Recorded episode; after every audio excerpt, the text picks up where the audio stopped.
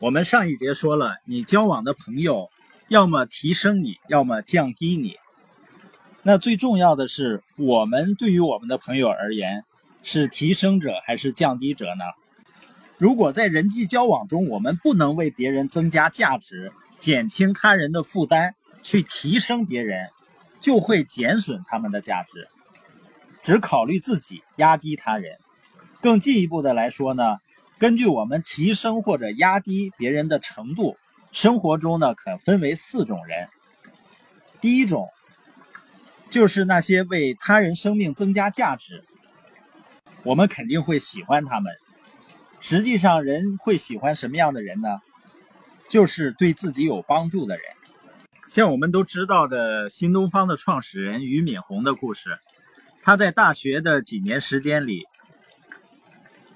毫无怨言的为同宿舍的同学去打水，甚至于到最后呢，别人都认为他打水是理所应当的了。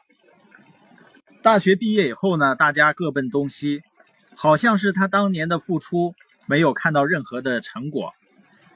但是后来在他准备创业、准备发展的时候，他去找他这几个同学的时候，大家都纷纷放弃正在享受的高薪工作。然后跟他回国创业，最根本的原因就是，他们知道俞敏洪呢是一个喜欢帮助别人的人，是一个愿意付出不计较回报的人，所以说他们会信任他，觉得跟他合作一定不会吃亏。第二类人呢是为别人的生命减损价值，在莎士比亚的名剧《凯撒大帝》中呢，二号人物卡修斯断言。作为朋友，应该容忍对方的缺点，但是布鲁图却放大了我的缺点，这就是在减损他人的价值。他们不但不能分担我们的重负，反而加重我们的负担。可悲的是呢，价值减损者的行为常常是毫无意识的。如果你不知道如何增加他人的价值，那么你可能就是在减损他人的价值。在人际关系中啊，接受是容易的，付出却难得多。这与建设和破坏某些东西是有异曲同工之处。制作一把精巧的椅子要花费熟练工匠很多的时间和精力，但是砸烂和拆掉一把椅子却是瞬间的事，而且不需要任何技术。第三类人呢，就是倍增他人的生命价值的人。只要愿意提升他人，并有意识的去行动，任何人都可以成为价值增加者。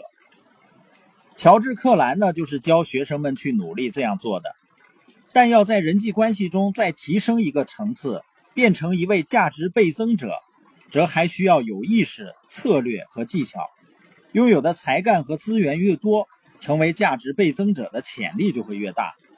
在你的生命中呢，你也许也有这样的一些价值倍增者，他们乐于帮助你提升，并且运用技巧呢，使你不断进步。如果你能想起那些倍增你生命价值的贵人，就放下手头的事情，打电话或者发信息给他们，让他们知道他们对你的生命意义有多么重要。第四类人呢，就是倍减他人生命价值的人，要赶快逃离这种人。莱图尔诺呢是多种大型推土机的发明者，他的公司呢曾经制造过一款型号 G 的铲土机。一天呢，客户问：“G 是什么意思呢？”